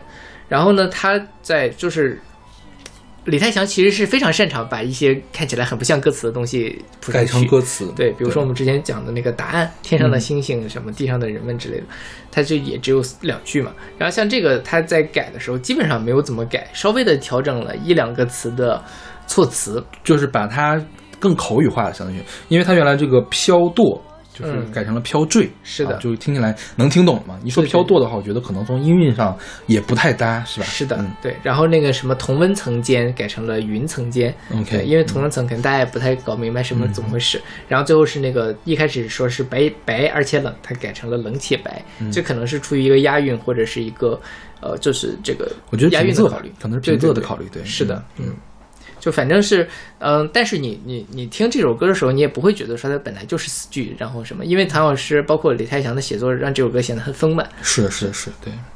然后当时那个大家还觉得，不是大家还觉得，就是李泰祥也觉得，谭老师也觉得自己的唱功不好，就谭老师觉得自己就太平平无奇了。嗯，然后你就是现在一回来一听的话，这个平平无奇其实也是站得很高的这个层次平平无奇。是，也是这个神仙打架的时候，稍微能体现出来他有一点平平无奇。对现在想非常非常厉害的，是是是演唱，对，嗯嗯。所以这歌讲的是什么呢？这个词，这个诗的后面我觉得这就是一首对树的情歌吧。对树的情歌，就是或者说我把某个人当做是一棵树，嗯哼，就是他说，记忆中你淡淡的花是浅浅的笑，失去的日子在你夜夜的飘坠中升高，星空中寻不着你颀长的枝柯，云层间你的疏落的果实一定冷且白。嗯哼它这里面有什么淡淡的花是浅浅的笑，然后包括是。呃，颀长的这个呃枝柯，就是感觉他是把一个树当做一个人来写的，OK。嗯，说起来，表白都在小树林儿哦，是因为小树林比较隐秘嘛？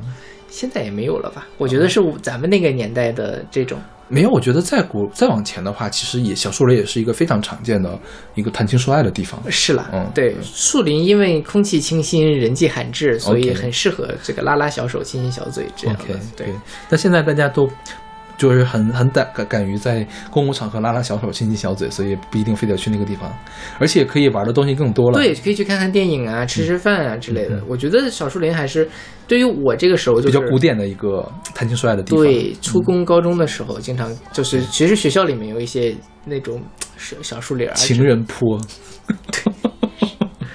哎，你们情人坡有树吗？情人坡是有树的。OK 但是情人坡，我清华的情人坡是这样，它前它的北半部分就是大家平时看到的是草坪，嗯是非常开阔的，那个基本上是班级办活动的，然后翻过坡，坡后面，实际上是一片树林所以那边会有一些谈谈恋爱的。OK 嗯，好吧。所以我总总觉得那个地方呢，冬天又很冷，夏天的蚊子又会很多。你在所有的小说里面，其实都会有这个问题。是呀，所以我就就是不是很想在小说里面谈情说爱哈，嗯没办法，我觉得就是那个时候没有办法去看看看电影，没有钱去看电影是吧？是的，就只能这样了。嗯 OK 有情饮水饱。OK。那好，那来听这首来自唐小诗的《树》。记忆中你淡淡的话，是浅浅的笑。逝去的日子在你夜夜的飘醉中升高，星空中寻捕着你凄长的躯壳。云层间你疏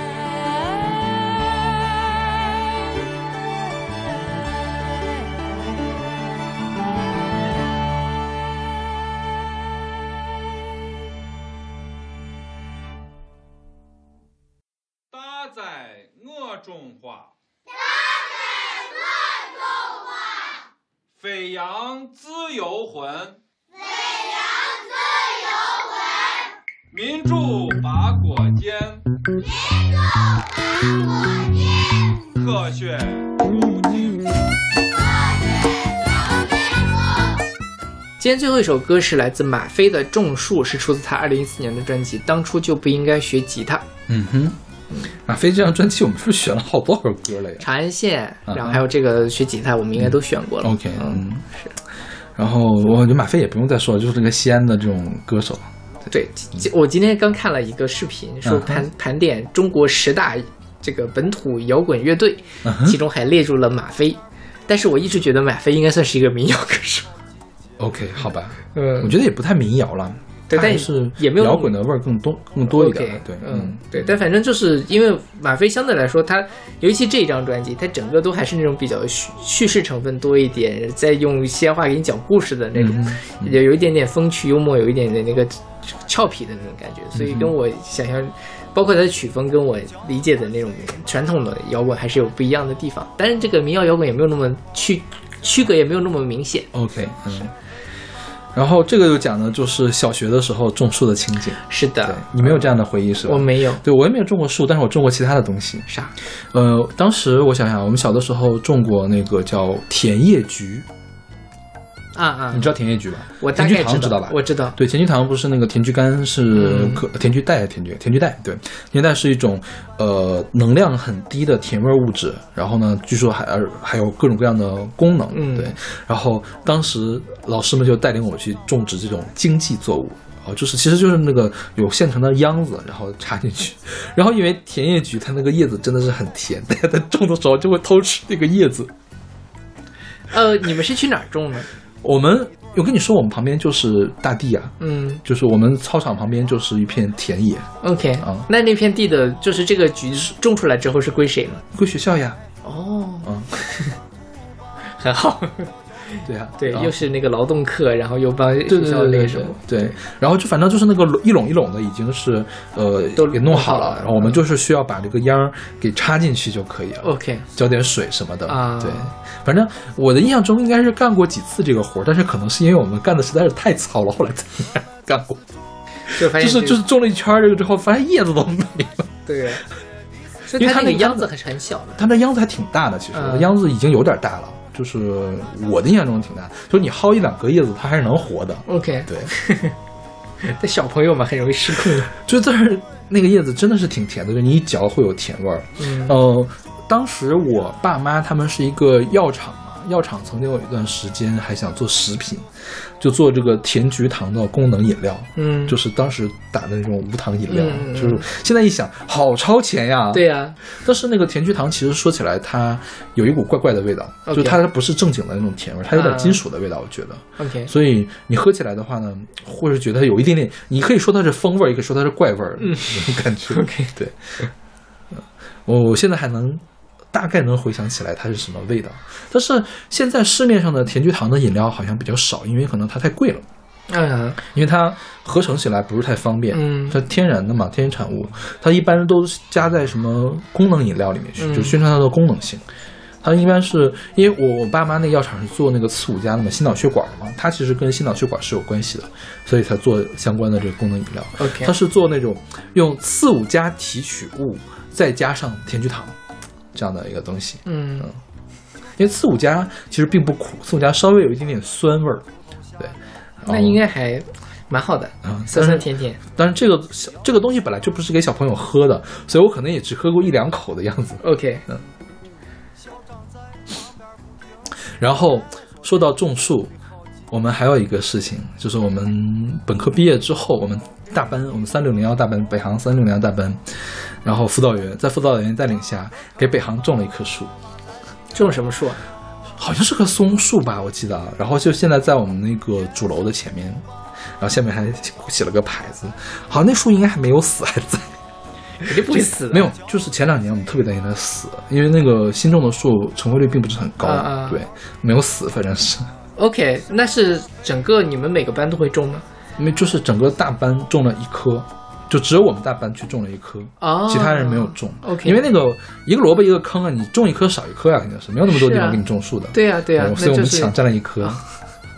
就后来想，当时想想我们辅导员真鸡婆这种事情也要干，后来想想这个事情还是挺有意义的。你事后想想，它就挺好的。对对对尤其你多年之后还可以，对，就是大家聚一块儿的话，OK，这是我们班种的树。对对对，是的。下面还写了一个那什么，因为现在，呃，我们那个我们的戏楼是北航的四号楼，四号楼前面就有一颗有一块大石头，嗯，那个是五十年代的校友们集资捐的一块石头，那个东西就会一直留在那边嘛，相当于是，对是对。当然你你不可能再去捐一块一模一样的石头了，嗯就后面所有的校友都没有这个机会了，但是是最开始抢单的还是有这个机会。说说说到这个啊，我们学校反正也有人捐树啊，嗯然后还有捐椅子。我们学校最近更新了很多椅子，然后就什么，就上面会刻哪哪一级哪级哪个班或者哪个校友捐的，然后还有那个后来发现说可能也没有那么的。就是还是坑坑位有限嘛，那让大家捐钱怎么办呢？就是教学楼的那个椅子上面嗯哼，可以刻，比如说是图书馆的桌子上面也可以弄个牌儿，是谁谁谁捐的。好像有点 有点怪怪的。对，但这个事儿我觉得也不是什么最什么的，就是呃，但嗯、我后面讲这事儿实际上很早了，就是大概是七七七八级校友，那应该是恢复高考之后第一级嘛，他们在。我们主楼前面的大台阶上面，把一个那个台阶板抠下来，弄了一个水水泥弄上去，上面写一九七七七八届什么，这个怎么感觉被外人践踏一样呢？就是说我们要这个作为这个阶梯承载后辈的学弟学妹走上去嘛。OK，然后后来八八级还有九八级好像都这么干了，反正主楼上面现在是有三块儿这个台阶被抠了下去，就弄上了水泥写了字儿的。OK 对，我觉得这应该是最 useless 的一个那个什么你就说是这真的，你说捐了个桌子、椅子、书架之类的，我觉得倒还是增添了一个新的东西嘛。因为其实桌子、椅子、书架这东西，你放二十年，二十年也得换了，是对吧？对，那还是那个什么，还是那个台阶比较好。还是种树好了。嗯，是种树，反正我们这树肯，我们肯定比这树先死，我觉得也是，有松鼠。OK，那我们这期就到这儿，我们下期接着讲树的事儿。哦，说到我我说两句这个这首歌啊，嗯这首歌叫《种树》嘛，但我觉得他写的有点阴阳怪气的。嗯他讲就是这个种树，但他并不是讲这种热火朝天种树的感觉，他是说，呃，我们被拉去种树，校长说是为四化做贡献，说 OK，你就是最后他说的是这个什么种啊种啊，你也不用管它那个是活是死，也不管姜太是不是能发芽，就是我们都是种啊种。OK，，对，就是我觉得他，他在影射什么是吧？我自己觉得他在影射那些不怎么认真教小孩的老师们。对，所以他这个，因为我们经常讲这个“十年树木，百年树人”嘛，嗯这个树，呃，教师其实也是很经常跟种树的这个东西联系在一起的。那这嗯个我觉得他就是在有一点点隐隐的讽刺的或者这个 OK，对意味在里面。对，啊，那说到这个事儿，前那个叫什么呀？支付宝是不是有个什么种树的这个？啊，是啦，啊对，我从来没有关注过那个东西。经常会有人默默的去给我浇水，然后去抢我的能量。然后那个我室友就特别热衷于干这件事情，就啊，我的树都怎么怎么怎么怎么怎么怎么样。对，就是你攒了多少能量，你可以在哪个哪个地方种一棵胡杨，改善沙漠什么的啊，，其实我觉得这个挺好的。挺有意义的。对对对嗯只是我对这种开心农场式的 游戏缺乏我我兴趣而已。我比较讨厌人多的地方了。OK。对，因为那个你一旦去抢了别人的，然后就会一直不停的什么然后还会给，反正我现在还是会有人过来给我浇浇水，然后第二天又把我的能量偷走。OK，然后前段时间还有一个新闻，说是这个那边的树林被人违规砍伐，是吧？嗯，对啊。事情那个事情后来怎么样了？后来没有下文了，反正当地政府出了一个调查结果，但网友也不相信将疑的。对，就因为这个当地政府口碑一直也不是很好，经常有这种乱七八糟事情。OK，这个我们就啊，不说知道了说也不说不清楚，主要是的，嗯对。OK，那我们这期节目就先到这儿，我们下期继续跟大家来聊书。好，下期再见。下期再见。就在三月的某一天，我们扛着锄头下了田。老师说这是要给四化做贡献。校长在旁边是个种树的好季节。种的好了，给你弄个生活委员。挖个坑吧，挖